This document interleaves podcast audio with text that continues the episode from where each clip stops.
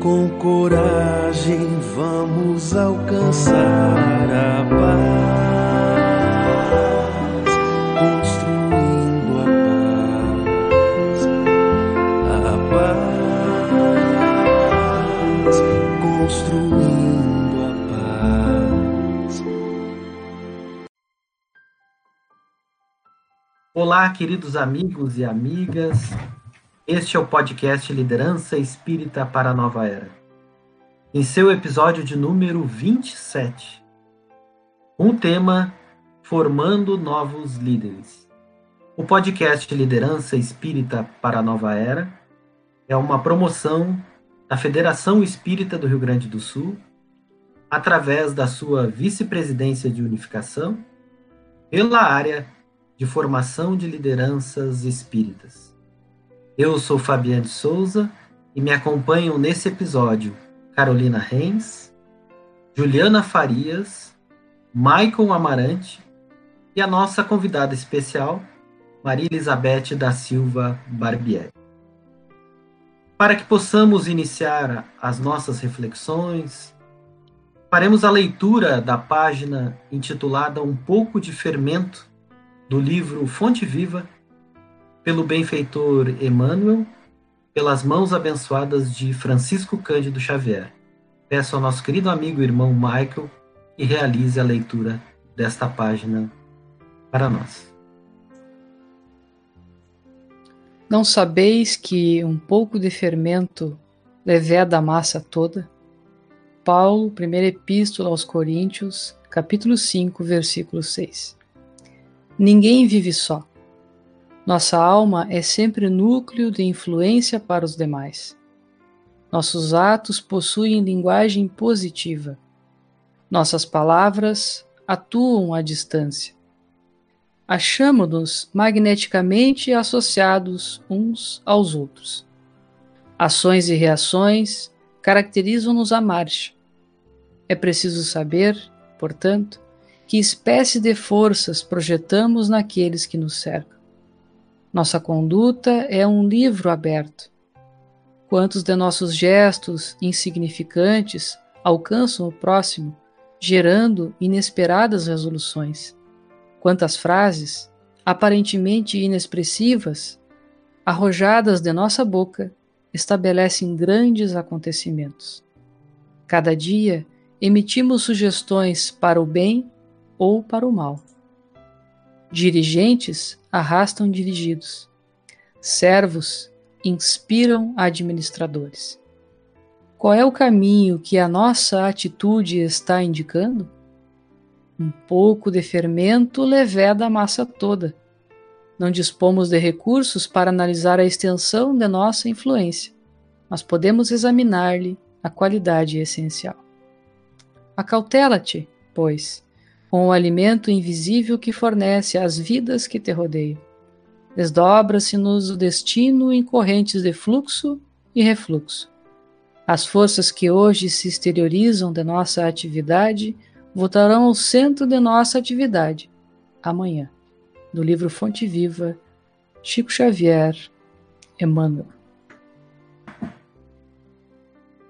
E para nossa alegria e satisfação íntima, nós contamos hoje uma das autoras do livro O Líder Espírita, a nossa querida Maria Elizabeth da Silva Barbieri, que é vice-presidente de unificação da Federação Espírita do Rio Grande do Sul, e também é diretora da editora Fergs, da Fergs Editora, a editora da nossa Federação Espírita do Rio Grande do Sul. Seja bem-vinda, amiga, e eu provocaria inicialmente que nos, nos trouxesse algumas novidades da nossa editora, principalmente a mais aguardada por todos nós, que é o lançamento do, da próxima edição do Líder Espírita. Ah, boa noite, meus queridos amigos. Aliás, boa noite, boa tarde bom dia, né? Porque esse podcast ele é ouvido em tantos momentos diferentes, né? Então, receba o nosso abraço.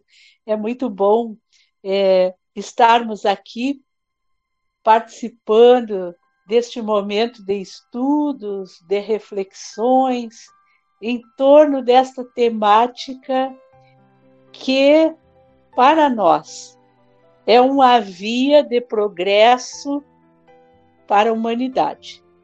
Nós, nesses momentos disruptivos, nós percebemos o quanto a liderança servidora, inspirada né, com o modelo e guia do Mestre Jesus, vem atender às necessidades, às carências, às demandas desse momento. E tu és médium, é, Fabiana? Que assunto é esse de líder 2? Como é que é isso? quem, é, quem é que andou te, te so, soprando essas, esses bons ventos, essas boas brisas aí? Tá? Mas sabes que a nossa equipe da área de formação de lideranças, o nosso movimento espírita produz muito. Então, as reflexões, os estudos, as oficinas, as pesquisas, elas vão ensejando assim uma uma junção de material, uma produção muito grande de material. E realmente já está na hora de sair o, Líder Espírita Volume 2, que o movimento tem produzido muito. Desde que nós lançamos o, o Líder Espírita, aí já se vai mais de um lustro, não é? Então está na hora. Eu acho que daqui a pouco ele vai pintar por aí. A gente vai organizando os textos, vai recolhendo as, as produções e daqui a pouquinho está aí, que é uma obra coletiva, né? Essas obras elas têm elas têm esse diferencial.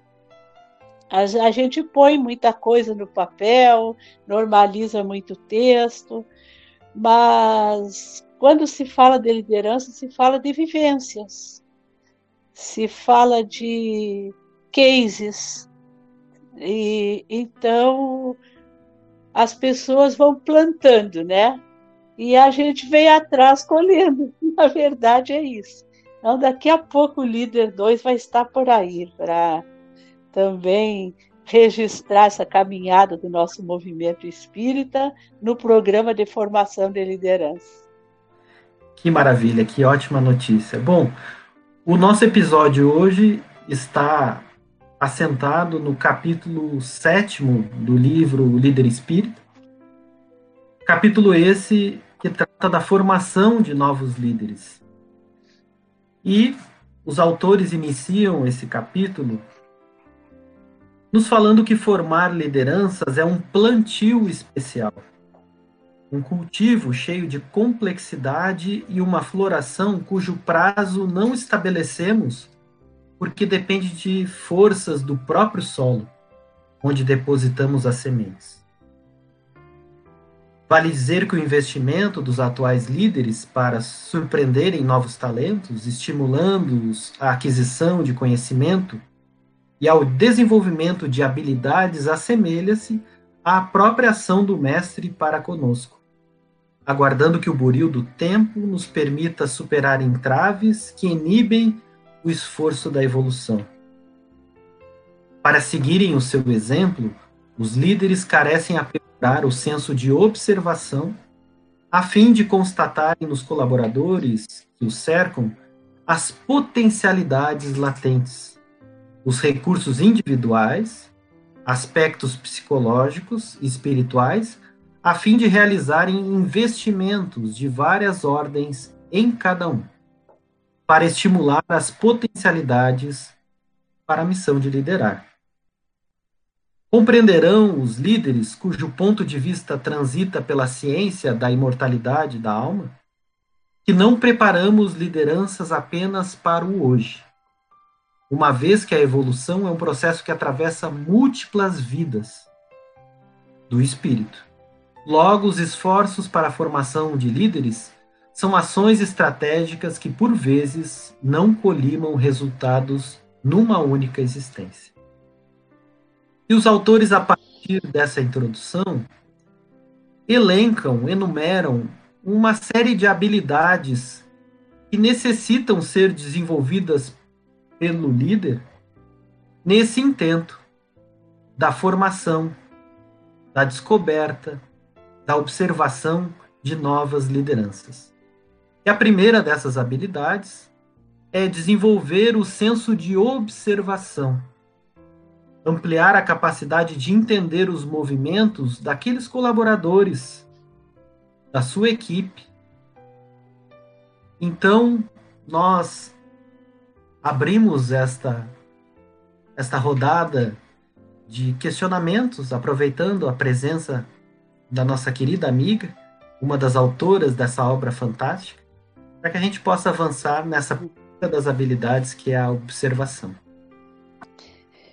Pois então, quando a gente fala especificamente nessa questão de formação de lideranças, de novos líderes, sempre me vem à mente uma, uma imagem de um jardineiro andando entre as flores, observando cada um. O seu colorido, a disposição das pétalas, o perfume, o, enfim, as necessidades de cada uma. Uma gosta mais de sol, outra de sombra, uma mais de água, outra menos me parece uma, uma visão assim muito precisa para a gente fazer uma analogia. O Maico é que gosta de fazer essas, essas analogias, né, Maico? Também gosta. É, o jardineiro e as suas flores. A gente sempre diz que para liderar você precisa gostar de gente. E gostar de gente significa olhar e observar aquilo que as pessoas têm de melhor e também aquilo que elas precisam superar. O olhar do líder, ele precisa ser um olhar desbravador. Você precisa identificar no potencial humano as riquezas que jazem aí.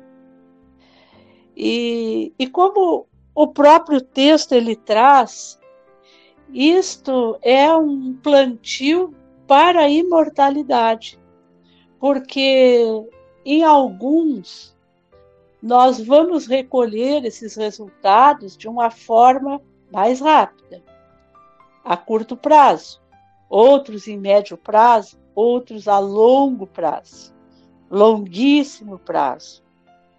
Mas, na verdade, nós precisamos nos devotar a isso. Isso é uma tarefa que poucas vezes nós vamos surpreender nas lideranças. Porquanto ainda há uma confusão muito grande de que liderar é fazer as coisas. quando o próprio conceito que a obra O Líder Espírita nos traz, é, liderar é estimular os outros, é entusiasmá-los, é influenciá-los com a força do caráter, do amor, a fazer as coisas. Então, é fazer através da equipe. Mas não raro o que, que acontece? Nós nos sobrecarregamos do fazer e esta ação, que é voltada às pessoas, ao desenvolvimento das nossas equipes, por vezes ela fica relegada ao esquecimento. E é por isso que nós temos tanta dificuldade na formação de novos líderes. Então, o senso de observação.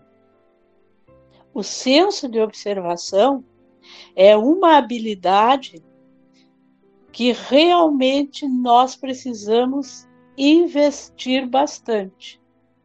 Porque o senso de observação ele tem muito de neutralidade, de reflexão, mas ele também tem muito de julgamento. Então, como é que a gente faz para que o julgamento ele não interfira na neutralidade da observação? Porque eu tenho filtros, eu tenho paradigmas, eu tenho histórias de vida que ao observar determinadas ações, por certo que elas reeditam no meu eu alguns conteúdos. E isso é um processo educativo para o líder. Educativo extremamente necessário, porque o primeiro dever de todo líder é formar novos líderes. É só a formação de novos líderes melhores do que é o líder no seu desempenho de liderança que vai verdadeiramente atestar que o seu processo de liderança foi bem feito, obteve resultados. Então, o senso de observação é muito importante, porque se eu não observo a minha equipe, os meus colaboradores, dificilmente eu vou conseguir identificar as competências para a formação de uma liderança. Então a gente precisa observar muitas coisas, as ações, as reações diante do imprevisto, diante das pressões, a capacidade de se disciplinar a pessoas que têm mais facilidade. Outros você precisa investir mais na disciplina, mostrando a eles o porquê que a disciplina é importante, porque aquele que não é um bom liderado dificilmente será um bom líder.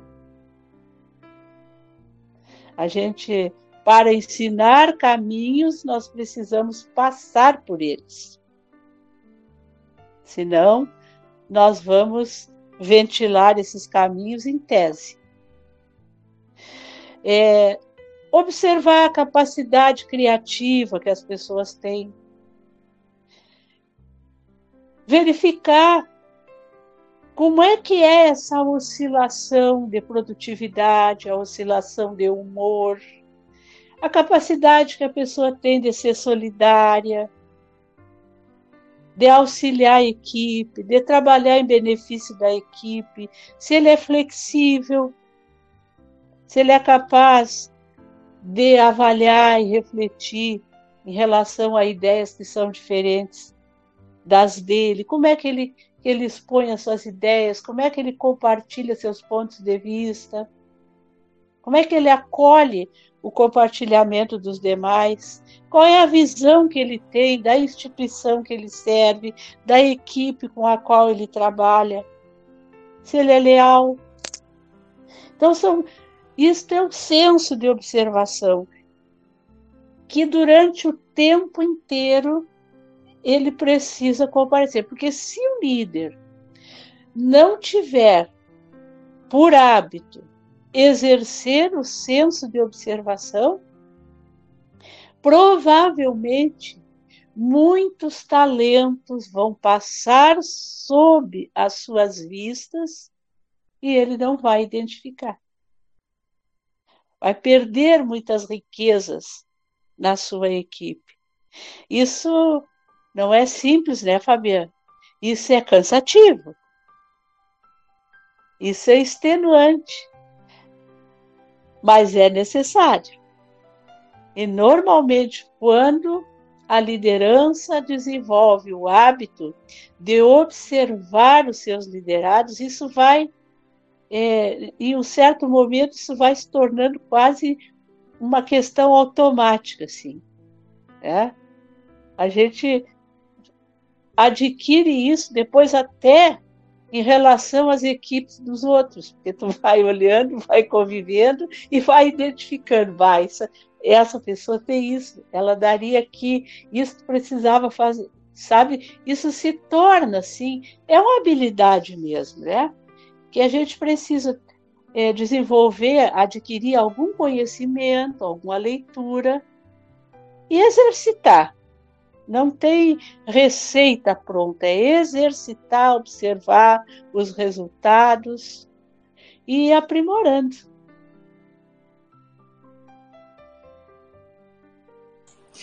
Pet, enquanto tu falavas, a gente vai viajando na tua fala, é tão bacana porque tu começa a tua reflexão trazendo uma analogia, como tu bem disseste, né? É algo que me cativa muito, facilita a compreensão, é fácil a gente construir o raciocínio.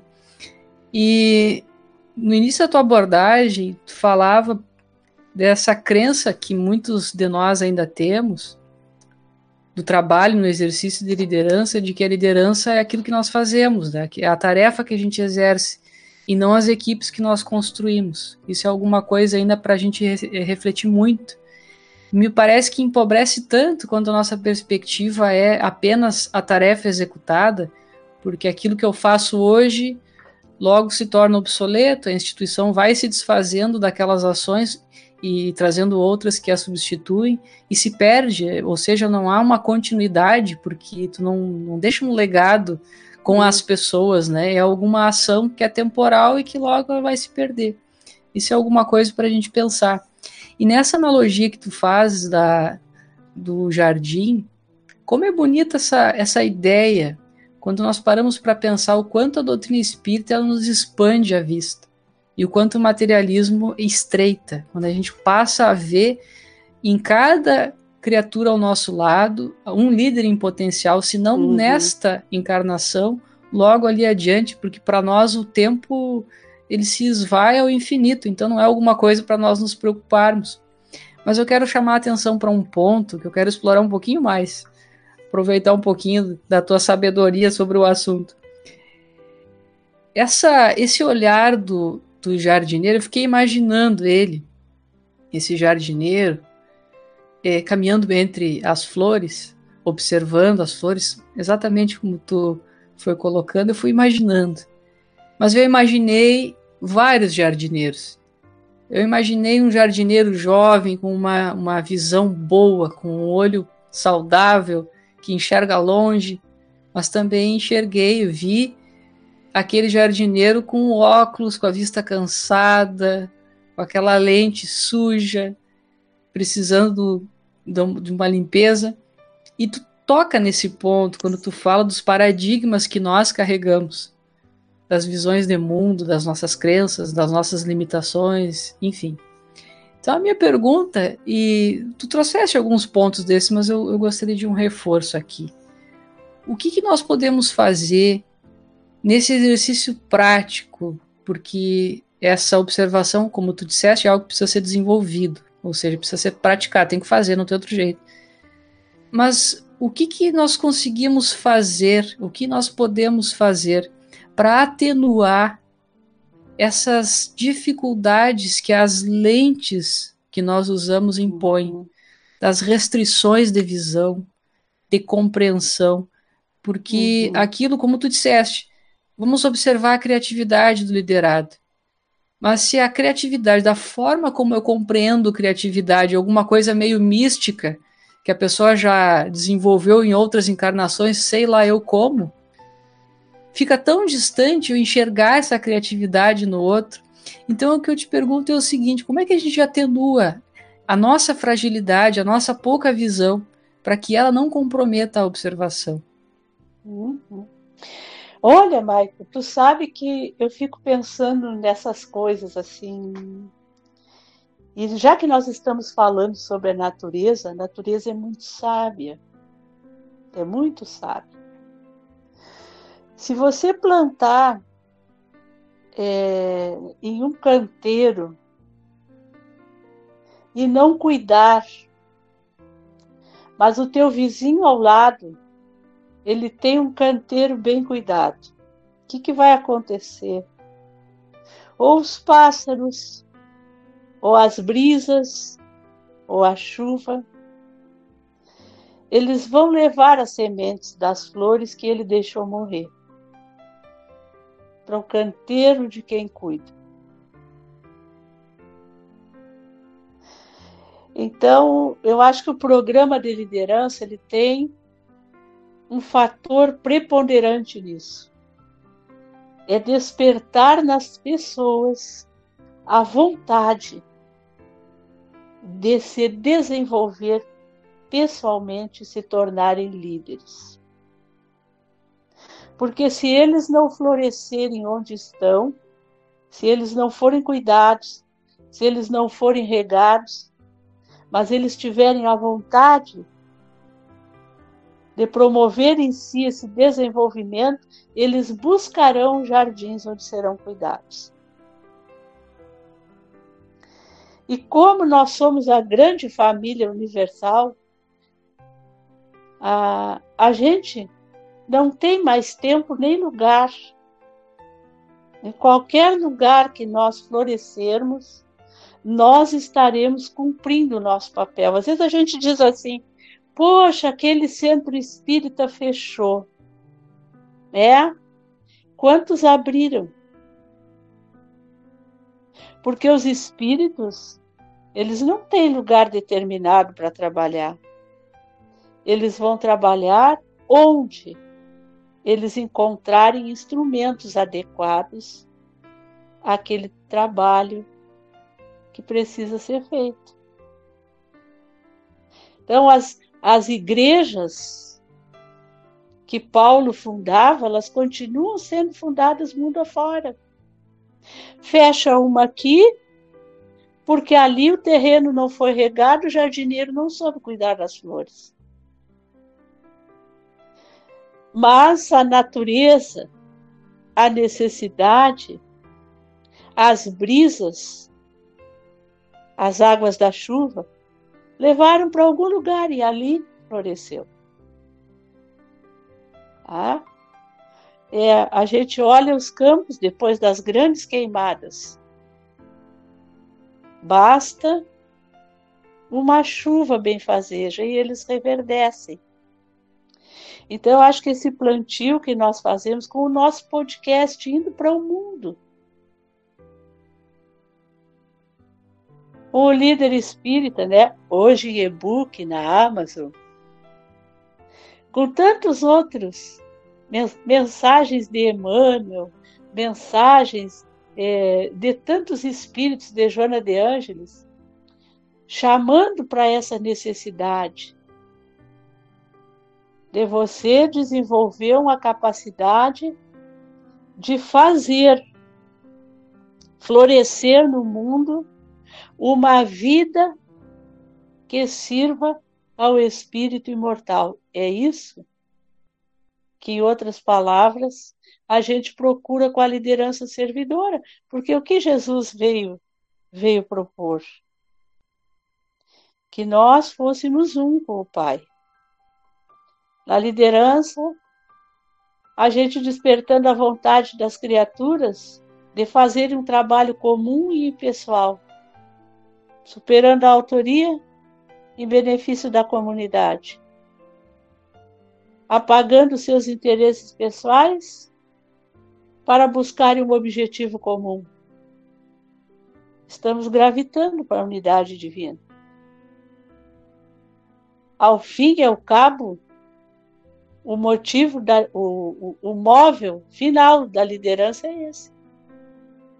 E hoje você agrega em torno de uma tarefa, de um objetivo, de um programa, de um projeto.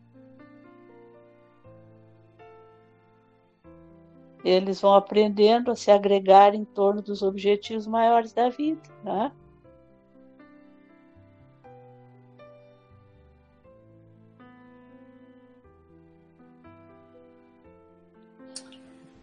Amiga, então seguindo essa essa analogia, eu estava aqui escutando a tua fala e até meio perdida com tantas reflexões interessantes. Um, mas assim, a gente comentou sobre esse olhar assim desbravador, né? Que se precisa ter, que a liderança precisa ter para conseguir de fato observar os seus liderados de forma sem julgamento, assim, né? Um, e agora voltando então a essa imagem desse jardineiro, assim, né? Eu fico pensando nesse jardineiro que olha para uma plantinha, assim, uma plantinha pequenininha que está crescendo, assim, que está brotando, né? E a gente identifica a enorme planta que pode vir a né, se transformar, que virá dali, E a gente também percebe o nosso papel de líder, de traduzir, de encorajar, atender algumas necessidades específicas dessa plantinha. E eu fico me perguntando no desafio de compreender quais são as necessidades que precisam ser atendidas. Então a uhum. gente observa bem essa plantinha. E aí? O que faz a seguir? Como é que a gente traduz, escolhe um caminho que promova o florescimento? Assim, né? Então, qual é o maior desafio que tu enxerga, amiga, nesse processo de escolher um caminho escolher uma, uma forma para encorajar? Olha, é, eu, eu tenho uma crença que ela, ela é bem possibilitadora, como a gente diria nisso, né? Primeiro, eu tenho certeza que eu estou fazendo aquilo que consta no meu planejamento reencarnatório. Por que, que eu tenho certeza disso? Pelo conforto consciencial que eu tenho. Então, eu tenho que estar aqui fazendo o que eu estou fazendo. Segundo, eu sei, porque ninguém renasce sozinho para dar conta de nenhuma tarefa, então eu sei que comigo renasceram almas que vêm para compartilhar estas, esses labores esses desafios. Quem são essas almas? São aqueles que estão neste momento ao meu lado. Então, se estas almas que estão ao meu lado vieram com esse compromisso junto comigo, a trajetória deles tem que ser para esse objetivo comum ao qual nós estamos, neste momento, nos esforçando para atingir e que me trazem conforto consciencial nesse momento, eu tenho que apontar isto. Então, aí entra aquilo que é o amor ágape. Eu preciso fazer ao outro aquilo que eu gostaria que ele fizesse. Então, vou desafiá-lo a crescer. Porque se o meu conforto consciencial nesse momento está no cumprimento dos propósitos relacionados àquele objetivo, é isso que eu tenho para compartilhar com ele e dizer: olha, também queres sentir bem-estar, queres alinhar a, a tua consciência com o teu propósito reencarnatório, vamos por aqui. Então, vamos compartilhar conhecimento, vamos compartilhar habilidades, é? Vamos é, compartilhar os ganhos que nós temos nisso. É muito importante quando nós estamos formando novos líderes que nós possamos compartilhar os ganhos que se tem. Por que que isso faz bem? O que que a gente sente quando nos desincumbimos de uma tarefa que às vezes ela até no, em determinado momento nos trouxe dores, nos ensejou renúncias, nos macerou, né? Que nem o, o chazinho lá para soltar o sabor precisou ser macerado. Mas qual foi o ganho que nós tivemos com isso? Isso é muito importante. E desafiar as pessoas. Eu, eu sempre lembro do, da história do pequeno príncipe. Quando ele queria um carneiro ele queria um carneiro. E o aviador tentou desenhar todos os tipos de carneiro, nenhum servia. Um era velho, o outro era magro, o outro. Aí, quando ele não tinha mais o que fazer, ele desenhou uma caixa e entregou para ele. Era esse o carneiro que eu queria. Então, desafiar o liderado é isso. Dá a caixa e deixa que ele imagine o carneiro que está ali dentro. Deixa que ele plasme a sua forma.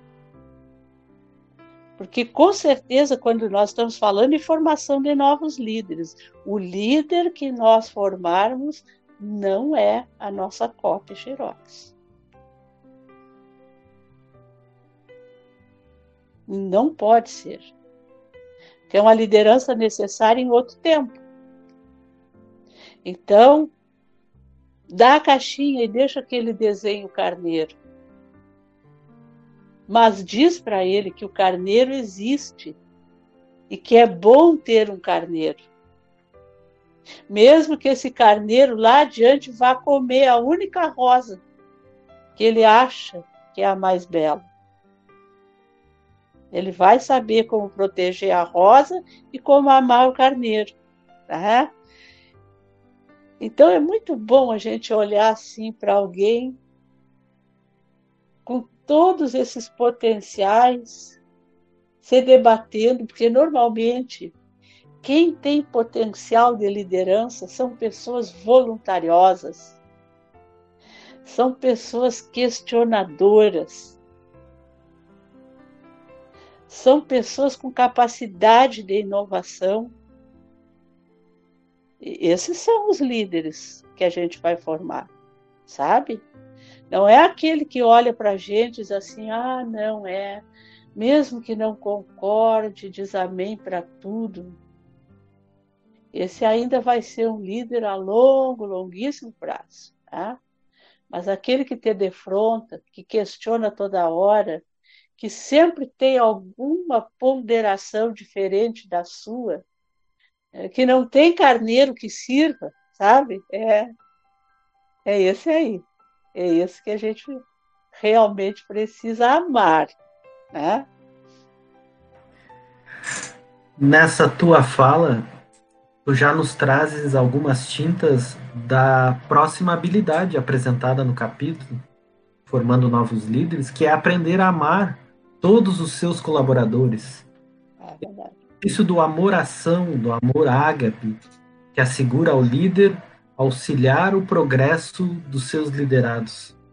Carol, uhum. traz algumas perguntas para a nossa Beth?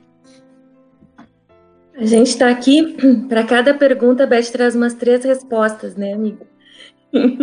e a gente fica com outras perguntas, porque é uma, é uma reflexão tão tão interessante e tão carinhoso ouvirmos essa fala de que as lideranças instigadoras, ou até umas palavras menos generosas, sejam as, essas que, que vão enxergar o carneiro na caixa e vão construir cada vez mais, né, conosco e, e dar continuidade a esse jardim para que ele seja de todos nós, né?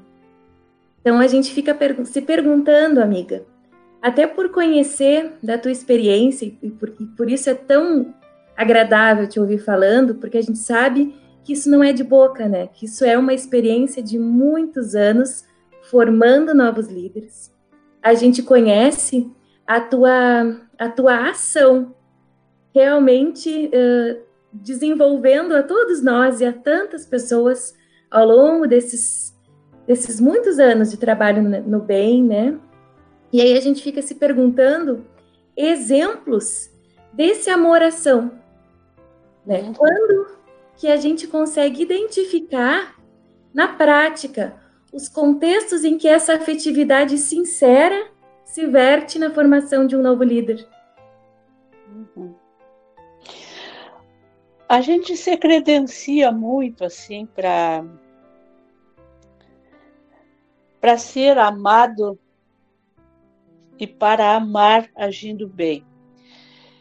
Quando a gente se, se credencia a dar feedback, a fazer avaliações em qualquer circunstância.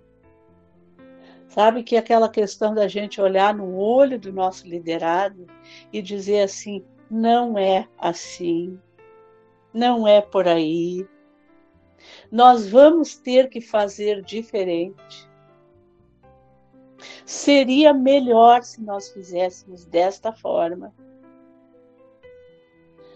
Porque existe uma dificuldade, a gente, a gente conversa muito e, e às vezes até faz alguns aconselhamentos a lideranças que têm muita dificuldade no momento de trazer aos seus liderados algum feedback corretivo.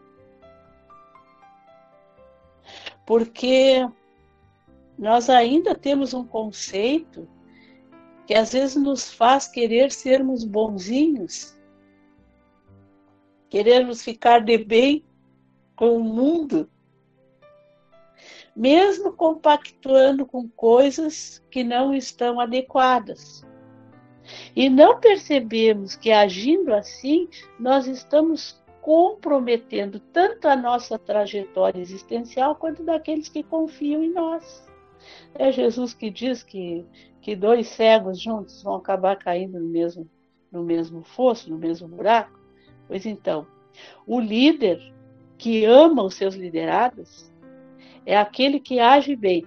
Olha, nós somos seres ainda cheios de imperfeições.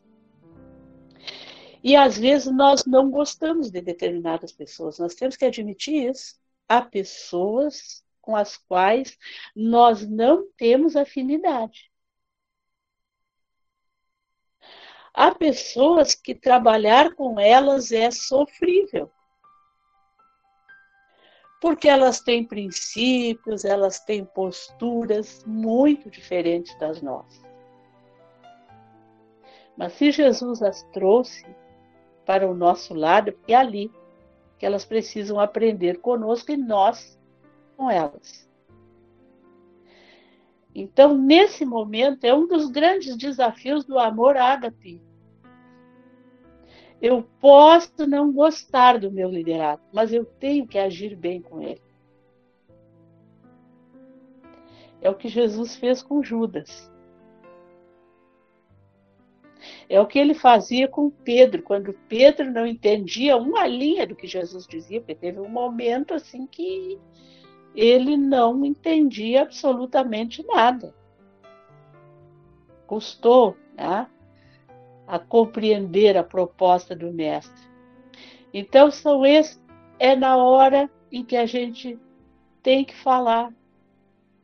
E às vezes a fala da gente é uma fala que não afaga. É uma fala que nem o enfermeiro fazendo curativo. Ele tira a casca grossa e vai doer. Às vezes tem aquela fala que é bisturi, porque tem um tumor ali. Você precisa drenar. É aquela fala que é curativo, que precisa colocar algum antisséptico que vai arder.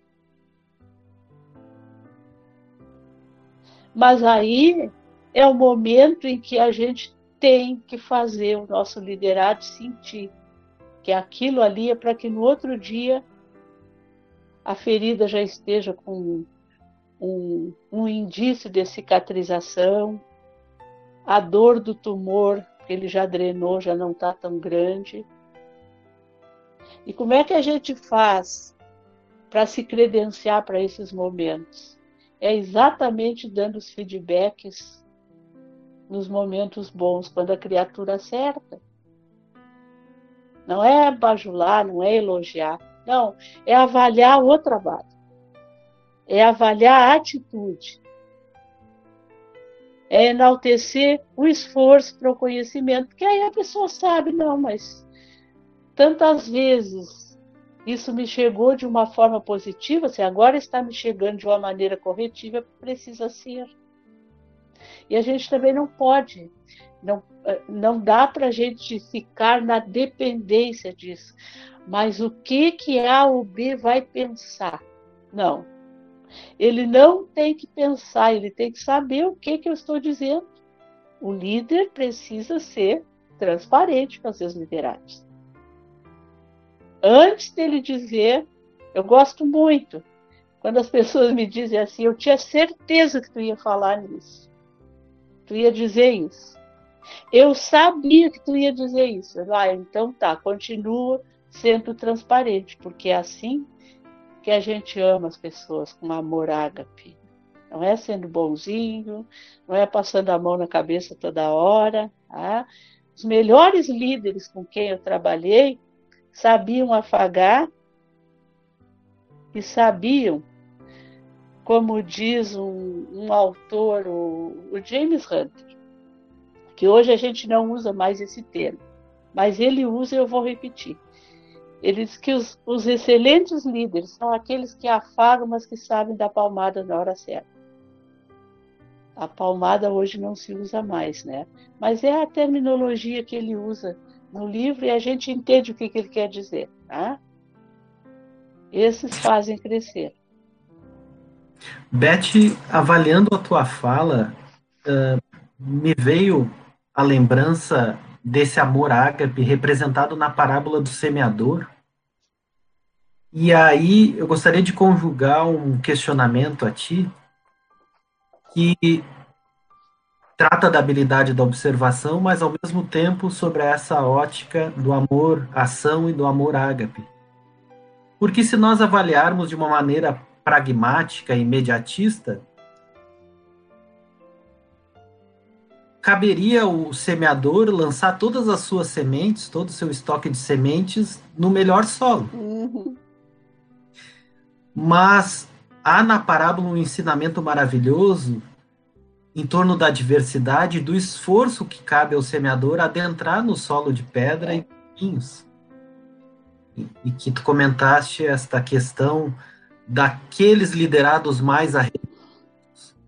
Um termo aqui no Rio Grande do Sul, né, mais mais chucros, né? e não aqueles dóceis, é, os indomados, né, pensando na, é. Né, na uhum.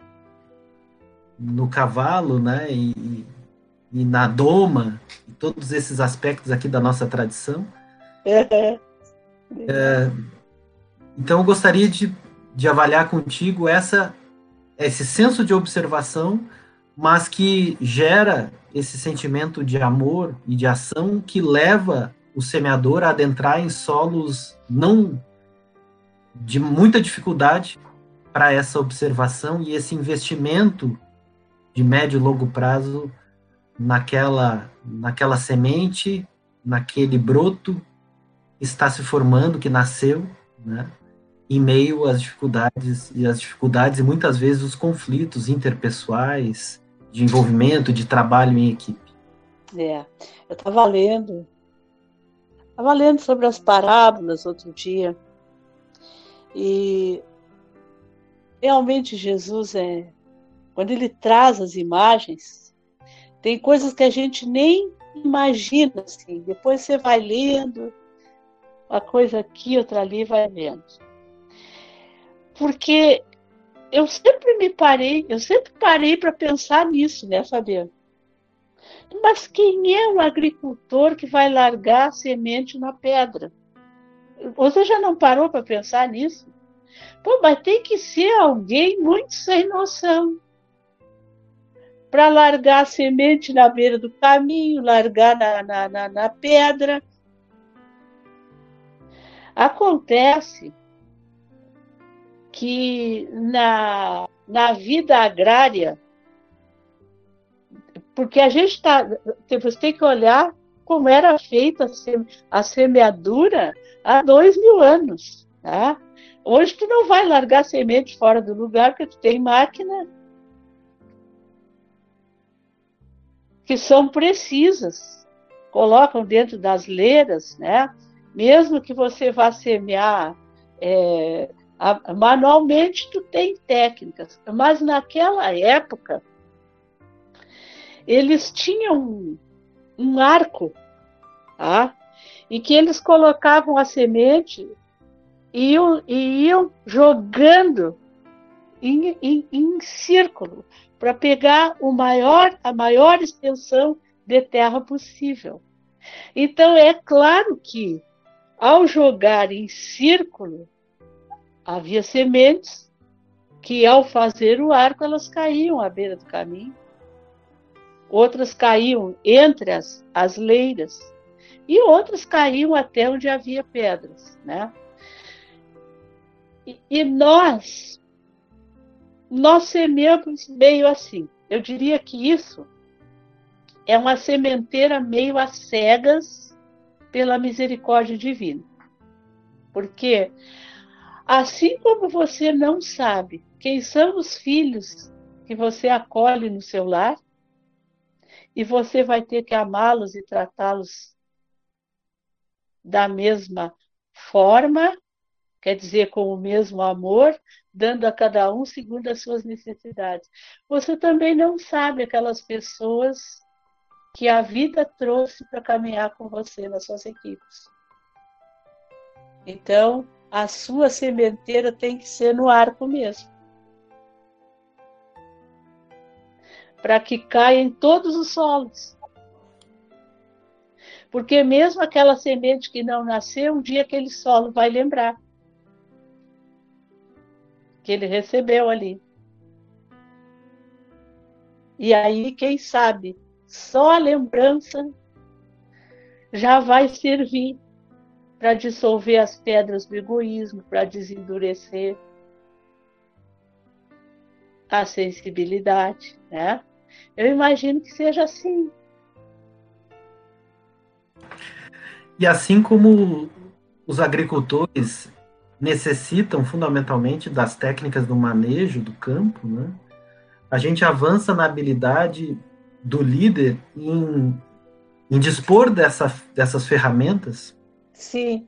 No, no intuito de dar apoio emocional, psicológico, espiritual aos líderes em formação. É, é importante verdade. também compartilhar experiências, abrir-se a sugestões, auxiliar nas horas de dúvida. Eu peço que a Carol nos traga o teu questionamento em relação a esta habilidade, Carol, para trazer a nossa reflexão.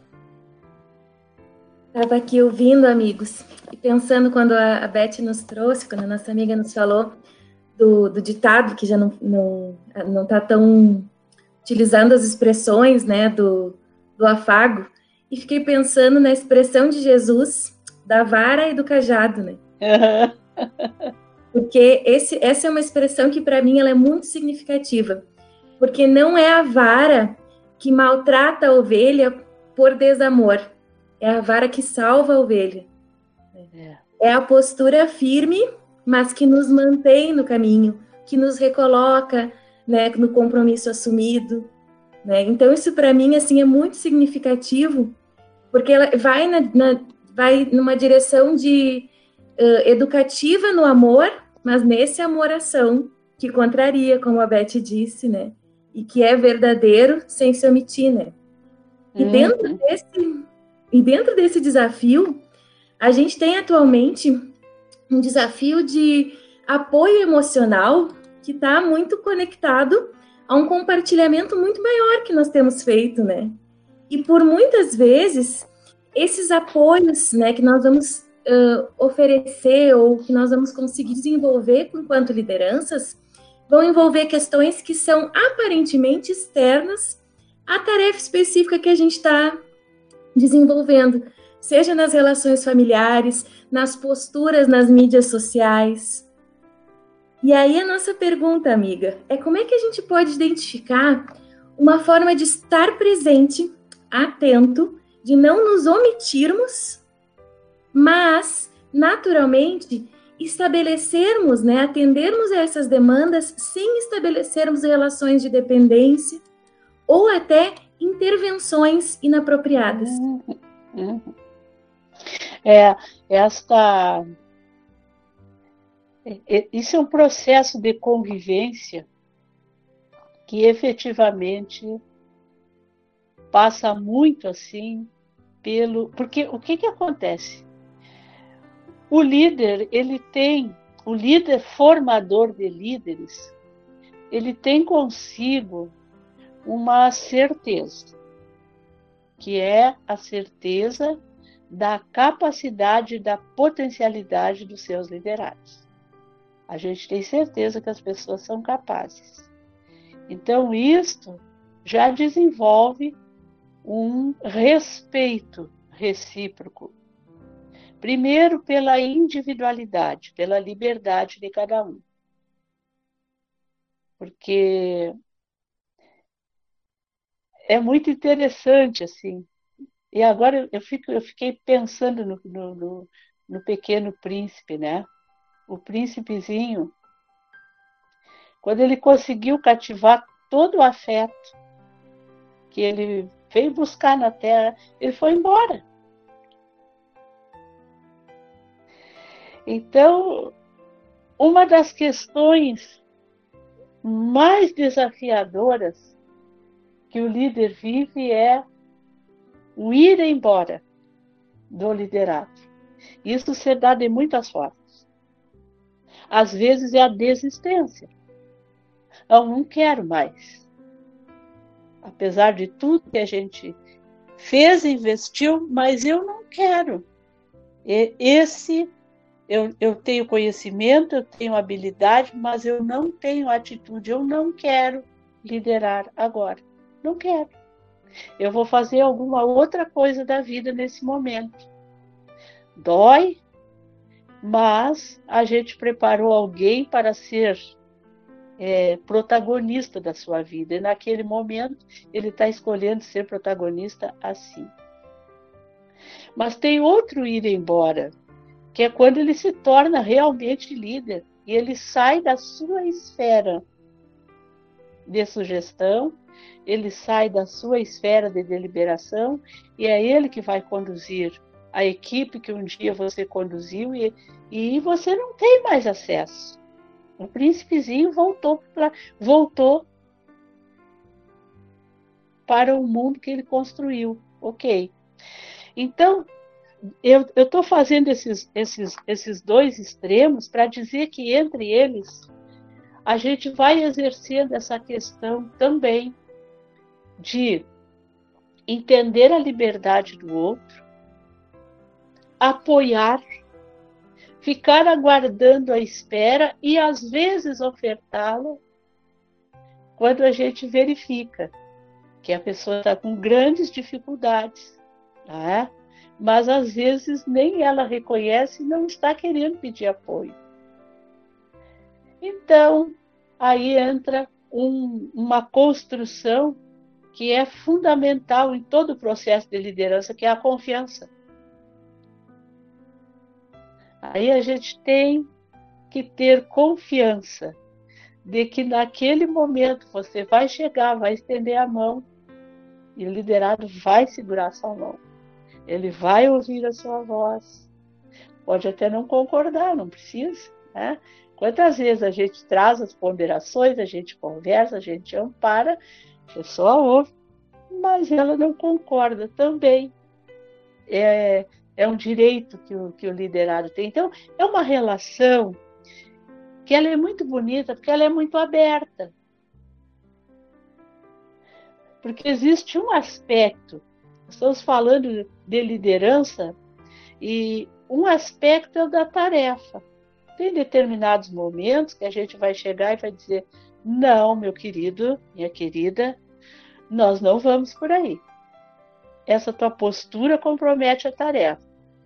Ou nós vamos retificar esse processo, ou você vai ter que ficar um pouquinho fora disso. É uma coisa. Isso diz respeito à tarefa.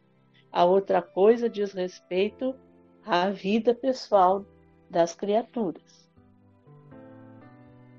E às vezes você pode me dizer, mas tu, eu no momento, não consigo fazer essa tarefa porque eu estou passando por um problema que tu não tem noção o que, que é. Posso ajudar? Não, ninguém pode me ajudar. Bom, a gente tem que dar o tempo e como tu diz, não dá para criar dependência, porque senão o que, que acontece? Cada vez que surge alguma dificuldade, a gente vai resolver e aí a pessoa se fortalece. Quando? Se nós estamos formando líderes, nós estamos formando pessoas que vão ter depois capacidade de suportar sobre os ombros pressões imensas, dificuldades tantas, e é no caminho que a pessoa vai construindo isso. Não é depois que ela assume o processo de liderança. Tá? Então, o apoio psicológico é algo muito importante. Assim, a gente faz muito apoio psicológico mostrando a visão, é, dizendo o porquê, porque diz que quem sabe o porquê suporta quase todo o como, né? Então, quando nós estamos em dificuldade, quando nós estamos é, formando lideranças e as pessoas às vezes estão sobrecarregadas, porque é, todos nós sabemos disso. Se você se compromete com alguma tarefa que diz respeito a Jesus, ele mesmo disse: todos vão te perseguir por minha causa. Vão te apedrejar, vão te colocar na prisão. Ele estava falando de uma forma figurada e nós sabemos o que é isso. Quando nós nos decidimos a fazer alguma coisa, as perseguições vêm, as dificuldades vêm, é, enfim. E aí esse é o momento em que a liderança precisa estar do lado seus liderados, ressignificando isso, apoiando, mostrando onde é que vai dar tudo aquilo, qual é o contraponto disso tudo, porque às vezes a gente, quando está sofrendo, a gente só enxerga o sofrimento. Então é preciso ter alguém. É, são as invejas, né? A gente tem aqui, é, eu, eu transcrevi aqui para esse texto da Gênese, que ninguém é profeta em sua terra, porque não raro, quando a gente começa a formar uma liderança dentro da equipe, é, é bem comum que a própria equipe se levante em relação a isso. Principalmente se às vezes é a pessoa mais jovem, às vezes é o que chegou há menos tempo na equipe, Não devia, mas como nós não temos um processo de sucessão definido ainda no movimento espírita, é, e, e, não se não se falava muito nisso, em alguns lugares ainda não se fala, se criam muitas expectativas que a gente às vezes nem sabe muito bem de onde vem e por que vem, mas se criam expectativas. E quando elas não se confirmam e a liderança opta às vezes por um outro caminho, às vezes é de dentro da própria equipe, que vem as pedradas, que vem os espinhos, que vem as perseguições. Então, esse é um momento muito importante também para se exercer esse, esse amparo, esse apoio psicológico, espiritual, né? que se compartilha as experiências. São momentos bem importantes que às vezes a gente não tem com os nossos liderados. Essas conversas que são que transcendem as tarefas. A gente faz muita reunião, senta, programa, planeja, avalia, mas às vezes esse momento assim de compartilhamento de experiências, de escuta, a gente às vezes não não empreende isso e é importante.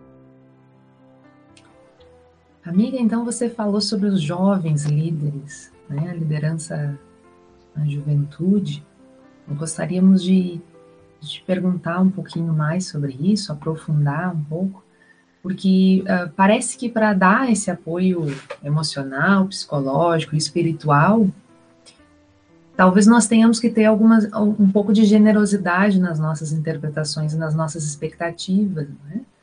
Nós vemos no movimento espírita, por vezes, algumas reações polarizadas em relação aos jovens líderes, que, né, pessoal que vem florescendo no movimento espírita. Então, por vezes, como você falou, algumas resistências a essas jovens lideranças. Uhum. E outras vezes nós percebemos uma empolgação, assim, tamanha que até prejudica o desenvolvimento Sim. adequado, né, de uma jovem liderança. Então, como é que a gente pode encontrar um equilíbrio para promover essa liderança na juventude? O, o processo de formação de lideranças, ele é um processo que se que se amolda a qualquer fase da formação de lideranças. O que nós precisamos é ter flexibilidade naquilo que nós vamos propor. Por exemplo, você olha Paulo. Paulo foi um jovem líder. Paulo complicou a vida dele horrores, né? Ele não precisava ter sido tudo aquilo.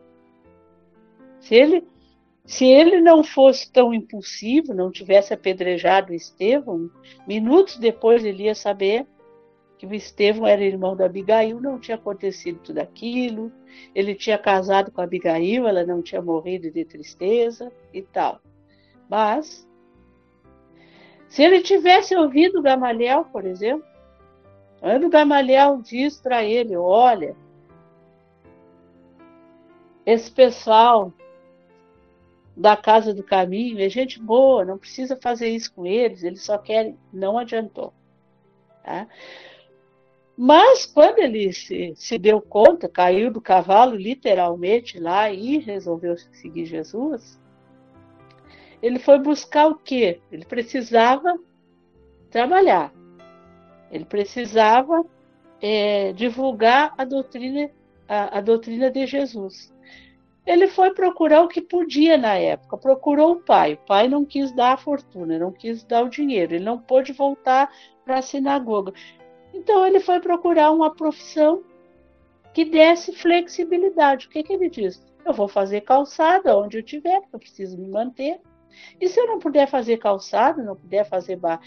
aliás, se eu não puder fazer manta, se eu não puder, eu vou fazer calçado. Então, às vezes até isso, a gente tem dificuldade de orientar o jovem e parece que ele só consegue trabalhar depois que ele terminar a, a universidade, depois que ele tiver um emprego, e não é isso ele pode trabalhar a qualquer tempo, só que ele tem que descobrir uma forma de se manter. Isso às vezes ninguém tem esse tipo de conversa com o jovem. Olha, o que, que tu pode fazer para gerar renda? Tu queres cursar uma, uma, uma universidade? Ok, tu vai fazer isso EAD? Qual é a profissão? Qual é o compromisso que tu queres ter com a doutrina espírita? tu queres servir, porque tem muito jovem que traz isto e traz isso como compromisso reencarnatório. Só que chega aqui, o que, que acontece? As criaturas elas não conseguem ter uma orientação para aquilo. Não consegue. Então tu fica, parece assim que para para tu ser um líder espírita jovem, tem que abrir mão do teu estudo, tu tem que abrir mão da tua família, tu tem que... e aí fica muito difícil.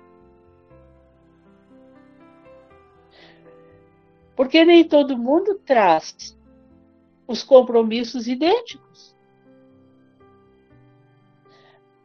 Nem todo mundo precisa ter uma dedicação de 24 horas diárias à, à doutrina espírita, não é isso. Então, isso é uma falta de visão, exatamente porque o programa de formação de lideranças ainda não é conhecido e vivenciado. Porque quando nós tivermos isso, nós vamos é, ter a forma de encaminhar os nossos jovens para os postos de liderança, se tivermos que fazer equipes de liderança, por que não? Por que a gente não pode fazer um colegiado para tomar conta de uma área, por exemplo? Tem que ser um diretor. Por que, que a gente não pode ter um colegiado para dirigir um centro espírita? Tem que ser o presidente, o vice, por quê? Então, são paradigmas que aos poucos vão se reestruturando e a gente precisa ter a mente aberta, a gente precisa ser flexível para que nós possamos ir encaminhando essas questões. E, e mais assim, nós também esse conflito de gerações, né? Porque não é só por parte dos, dos, dos mais velhos que existe essa resistência. Também existe um, uma certa resistência, às vezes, por parte dos jovens, e se conectarem, trabalhar e procurar ajudar. Porque o muito, porque nós temos uma questão assim, os, o pessoal mais antigo, eles têm é, uma característica fantástica, eles são comprometidos com o trabalho, são daquelas pessoas que depois eles dizerem que eles vão fazer, eles fazem com sacrifício da própria vida. Então isso às vezes cria também algum estranhamento, com algum descomprometimento que por vezes surge. Tá? Não é todo mundo que consegue passar por cima de uma tarefa dada e não cumprida. Então, são processos que só um diálogo,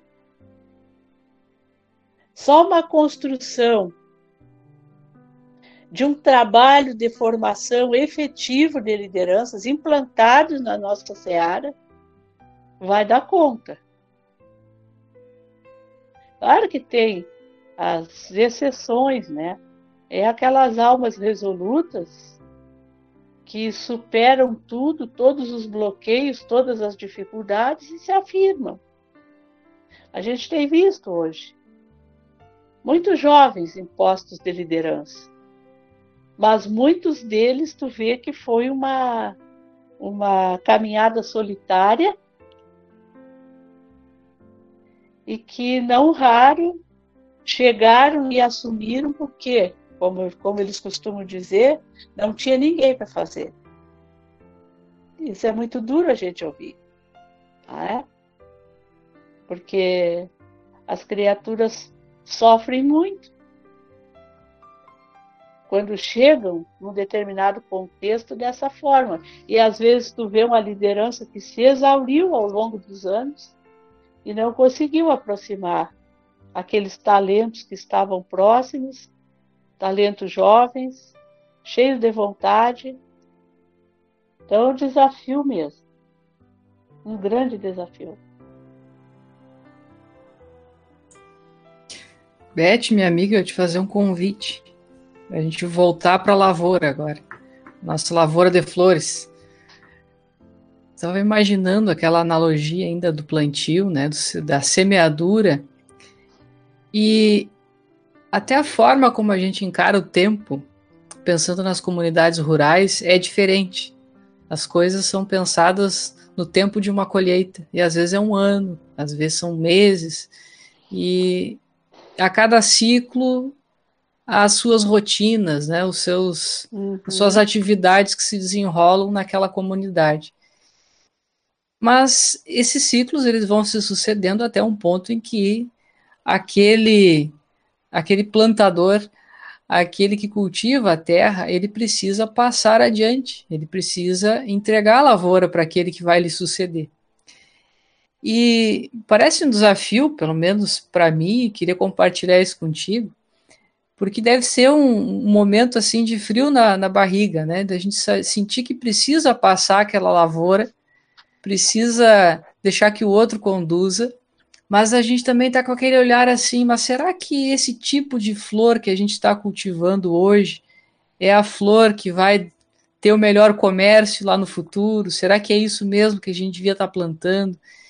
A minha pergunta, Beth, é o seguinte: quando nós pensamos na sucessão, na formação de novas lideranças, no servir e passar, é, é um desafio a gente imaginar o futuro da instituição. Porque a liderança necessária para o hoje pode não ser necessária para amanhã. Qual, qual é o olhar que a gente pode ter para desenvolver essa visão de mais longo alcance, essa visão de mais longo prazo, para que a nossa formação de lideranças ela possa ser mais adequada ao futuro das nossas instituições, porque não raro nós estamos com a lente focada para o passado, para as nossas próprias experiências, para a lavoura do jeito que eu plantei e não para as necessidades do plantio do amanhã. O que que tu tens a compartilhar para nós nessa perspectiva, minha amiga? Olha, o líder servidor não tem o direito de olhar para o passado, a não ser para agradecer. Passado, para nós, líderes inspirados em Jesus, é motivo de gratidão e é alicerce. O líder tem que ser ousado. Ele tem que enxergar mais longe. Isso é compromisso de liderança ter visão de futuro e saber compartilhar essa visão de futuro. Então, quando nós estamos formando sucessores, nós estamos compartilhando o que nós pensamos para a instituição e preparando para atingir este esta visão, que precisa ser arrebatadora. Porque a visão do Espiritismo é arrebatadora. Lá em Prolegômenos a gente já vai ler quando ele, quando os espíritos dizem, né, que eles, que eles colocaram na, no, no trabalho que é deles ali, trabalho que é nosso, eles dizem, é um trabalho comum, eles colocaram a base de um edifício que vai reunir toda a humanidade. Olha a visão de futuro. Toda a humanidade. Com um sentimento de amor e caridade. E ao longo da codificação, eles vão dizendo que o Espiritismo vai tornar melhor o homem, que vai tornar melhor as massas, que vai se tornar a crença comum da humanidade, que os princípios espíritas vão fazer com que os homens é, adequem os seus usos, os seus hábitos, as suas relações sociais. Então, esta visão de futuro do Espiritismo é a visão do espírito imortal sempre na senda do progresso. Tá? E é claro que nós, líderes, nós somos limitados na nossa visão. Mas quando nós somos inspirados pelos princípios do Espiritismo, a gente tem esta visão de que a instituição deve ir sempre para frente, para o alto. É, é esse esforço. É, o presidente Jason, quando escreveu Educação dos Sentimentos, ele diz isso. A gente tem que ousar para a frente e para o alto. Ousar para a frente é conhecimento, ousar para o alto é virtude. Então, esse investimento que a gente faz e que a gente vai compartilhando com aqueles que vão nos suceder, vai fazendo que nem tu faz assim, ó, tu é, já viu uma pessoa na rampa ali para pular de, de, de ou de asa delta, a gente vai, o instrutor dá aquele impulso. Tá? Aí tu fica na ponta da pedra e ele ganha o infinito. É assim que nós fazemos com os nossos líderes. A gente dá um impulso, eles ganham o infinito, ganham altura e com certeza, só com esse impulso que a gente dá, Maiquinho, eles já enxergam mais longe do que aquele que ficou na ponta da pedra. É assim que tem que ser. Riqueza essas reflexões. Poderíamos ficar aqui com a Beth por mais um longo tempo, mas vamos nos encaminhando para o encerramento do nosso episódio de número 27 formando novos líderes. Convido a Juliana para que nos traga o nosso momento literário, a mensagem oração da nossa Beth Barbieri, e consta lá, ao final do capítulo, Formando Novos Líderes, do livro O Líder Espírita. Diz assim, então. Tudo tem poesia, tem beleza, tem alegria. Nos fatos mais dolorosos, na ação mais singela, a alma humana em êxtase elabora a sinfonia, e a fala em cantares na rima se revela. Falta-nos apenas inspiração para mover a pena, e tão somente pincelar de emoção a realidade das coisas da vida, a parcela mais pequena, agiganta-se e deslumbra, se a olharmos de verdade. No pássaro que voa, na aurora a pincelar o horizonte, no velário do infinito que traz a noite ao reponte, pulsa e vibra a grandeza do poeta do universo, que tocando a fímbria de uma alma em redenção, nos permite entregar com devo devoção a beleza da amizade refletida neste verso.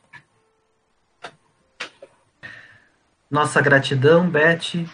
Peço que deixe as tuas palavras finais e convido também aos queridos am amigos e amigas que participaram conosco desse episódio também deixem as suas despedidas, saudações finais.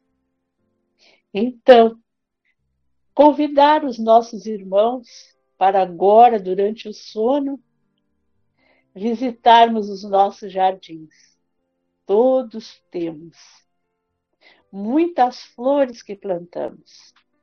A família, os amigos, os nossos liderados. Vamos andar entre as flores, sorver os seus perfumes, contemplar as suas belezas e sermos muito gratos a Deus por florir as nossas vidas com tantas almas queridas. Obrigado, queridos, pelo convite. Foi muito bom estar com vocês. Agradecemos, amigos, então, a participação. Beth, querida, muito obrigada pelas reflexões.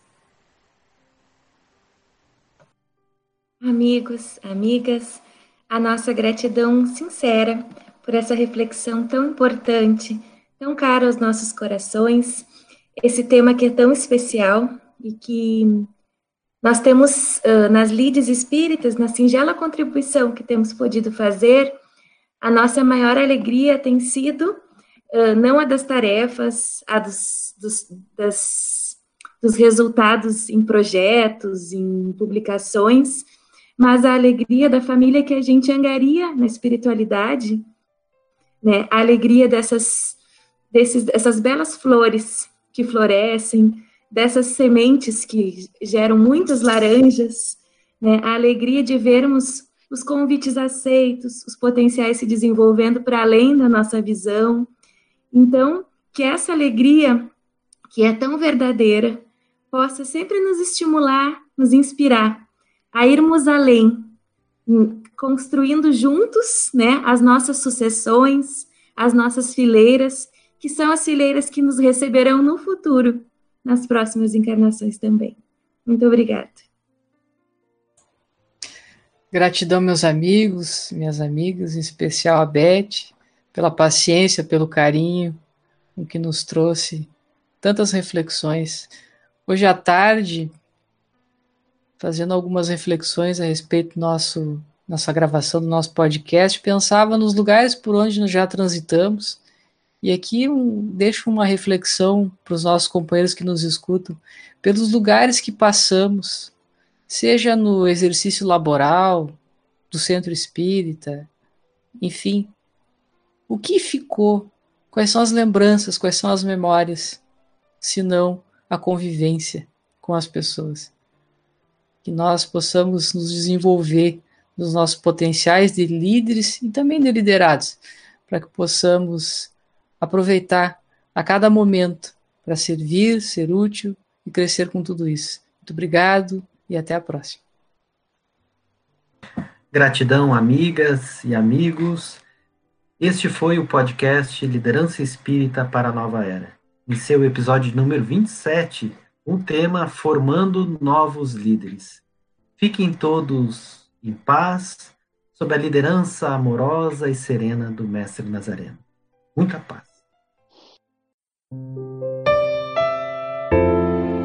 Com coragem vamos alcançar a paz,